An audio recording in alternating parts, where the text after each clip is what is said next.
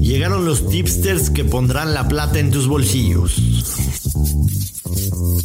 Y que un handicap no te agarre desprevenido. Te diremos picks, combinaciones y lo mejor del mundo de las apuestas futboleras. Olin, pero a nuestro podcast. Footbet, en exclusiva por Footbox. ¿Qué tal? ¿Cómo les va, señoras y señores? Bienvenidos a un episodio de Footbet, su podcast favorito de apuestas deportivas con Joshua Maya. Yo soy el gurusillo Luis Silva. Así que buen inicio de semana. Ya estamos en noviembre, noviembre sin ti y esperemos que caigan los verdes a lo largo de este ya penúltimo mes de este 2021. Qué rápido se ha ido, Joshua, pero ¿cómo nos fue este fin de semana? Nos llevamos la contra como si fuéramos pareja peleada.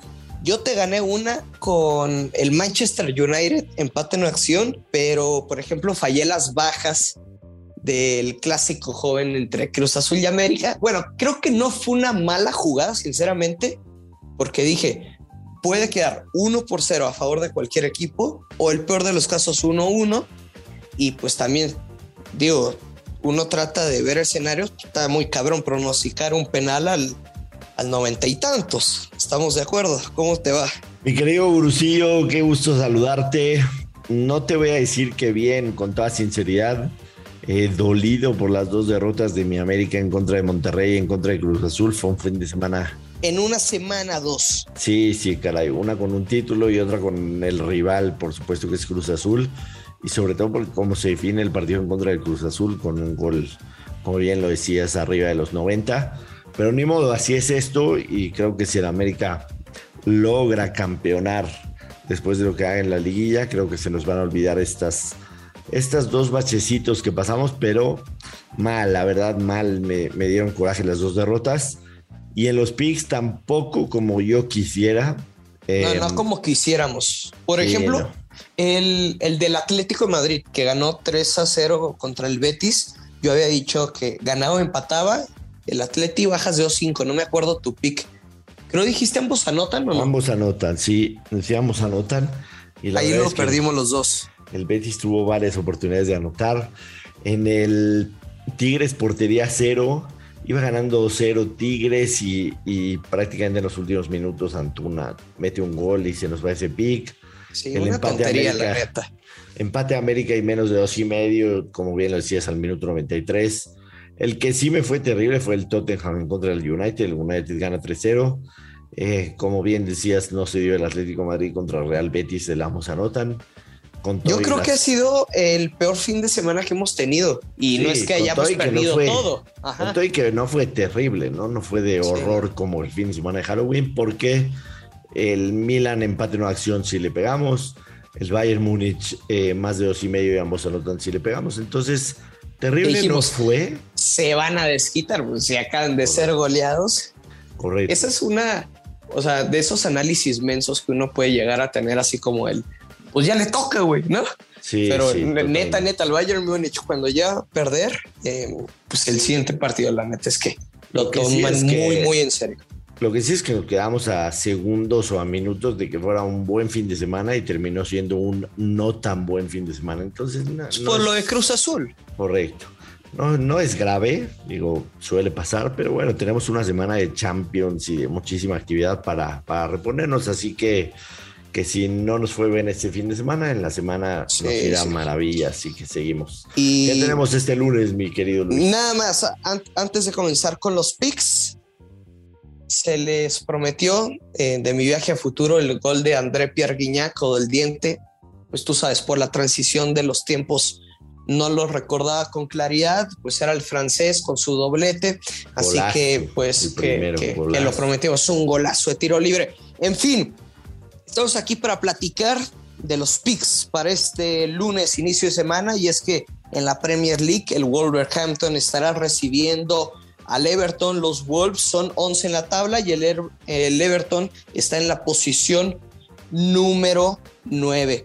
yo, fíjate que recuerdo la temporada pasada y tanto el juego de visita como local, el Everton le dio en su maíz a los Wolves. No sé qué podamos, qué ¿Cómo lo ves este partido? Sí, mira, La verdad es que el, inicio de temporada de los Wolves fue bastante malo, hay que decirlo. Muy malo. Muy, malo. Pero ya lleva cinco juegos sin, sin perder, cuatro victorias y un empate. Creo que por supuesto tienen que ver mucho dos factores, ¿no? El primero de ellos, la, salida del director técnico de, de, Espíritu Santo, al cual nos encomendábamos cada fin de semana. Y, y, por supuesto el tema de Raúl, ¿no? O sea, Raúl estuvo seis meses, era el, el, el goleador del equipo y, y, no fue fácil reponerse a, a la situación de Raúl. Pero como bien decías, tienen tres ganados en los últimos cuatro y un empatado. Están jugando mucho mejor y el Everton no ha podido ganar en sus últimos tres partidos. Entonces, a mí me gusta sinceramente para que el Wolverhampton gane en casa. Creo que ya están encaminados a recuperar el ritmo que tenían la temporada pasada cuando fue una, una temporada que estuvieron rasguñando el, el tema de Europa hasta antes de la lesión de Raúl y dos años antes, por supuesto, que, que, sí calificaron a la Europa League, compitiéndole a los grandes, ¿no? Porque, por supuesto, son seis puestos para calificar a las, a las de Europa y, se había quedado el Wolverhampton, en, en, séptimo.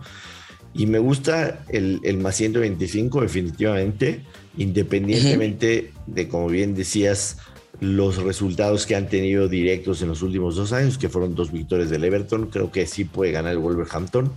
Y por supuesto, una apuesta que a mí me dio bastante, bastante beneficio en, el 2019, que era la de Raúl Jiménez Anota. Le voy a tener confianza a nuestro lobo solitario y me parece tiene que, tiene que, la verdad. Es el, es el momento ideal para marcar y en cualquier momento paga más 190. Ya si quieren ser un poquito arriesgados, podríamos pensar que es el primero en marcar y paga más 466, pero ese más 190 que Raúl anota, hay que recordar, por supuesto, que cuando hay un penal se lo gana Raúl, ¿no? Entonces, creo que ese más 190 puede ser cobrable, bastante cobrable para Vigio. Fíjate que yo creo, creo, ojo al creo, que el Wolverhampton se lo debe llevar, sin embargo, cuando tienen un partido, vamos a llamarle como en horario estelar, o sea, fuera de, la actividad de, sábado y domingo, le va muy mal a los Wolves. Creo que, te digo, es simplemente instinto teniendo esa tendencia que, por ejemplo, te, cuando juegan los lunes en casa solo ha ganado uno de los últimos 10 partidos. Te digo, cuando están, digamos, vamos a llamarle horario estelar, la neta es que a los Wolves le va muy mal. Y es por eso que yo me voy a quedar con el ambos anotan. Me queda muy claro que eh, los Wolves no van a perder este partido. Te digo, creo que es una buena opción. El ambos anotan, pero si estoy seguro que no van a perder y que es con goles de ambos porterías, pues pongo los Wolves ganan o empatan y over de 1.5 con momio menos 110. Yo me voy a quedar con ese. Me gusta, me gusta definitivamente. La vieja confiable invertida.